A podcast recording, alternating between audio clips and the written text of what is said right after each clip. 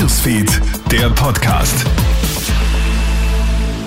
Einen schönen Mittwochnachmittag. Clemens Draxler hier im Krone Hit Studio und du hörst unseren Krone Hit Nachrichten Podcast. Vielen Dank fürs Einschalten.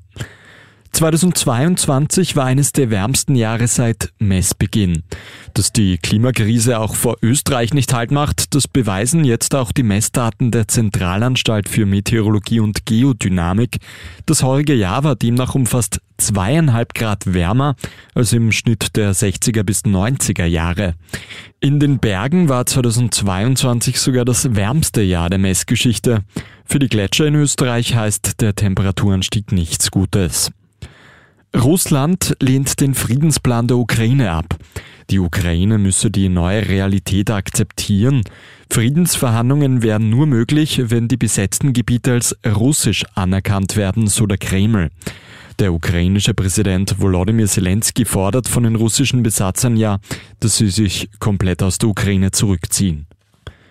Der ehemalige Papst Benedikt XVI. ist offenbar schwer krank.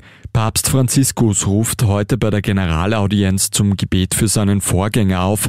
Ärztinnen und Ärzte würden den Gesundheitszustand des 95-jährigen Benedikt ständig überwachen.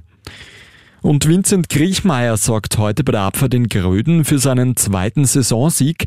Der 31-jährige Oberösterreicher triumphiert vor dem Kanadier James Crawford und dem Norweger Alexander Amott Kilde. Die weiteren Österreicher spielen auf der eisigen Pista Stelvio heute nur eine Nebenrolle. Vielen Dank fürs Einschalten. Das war der Kronet Nachrichten Podcast. Einen weiteren gibt's wieder morgen in der Früh. Einen schönen Tag noch.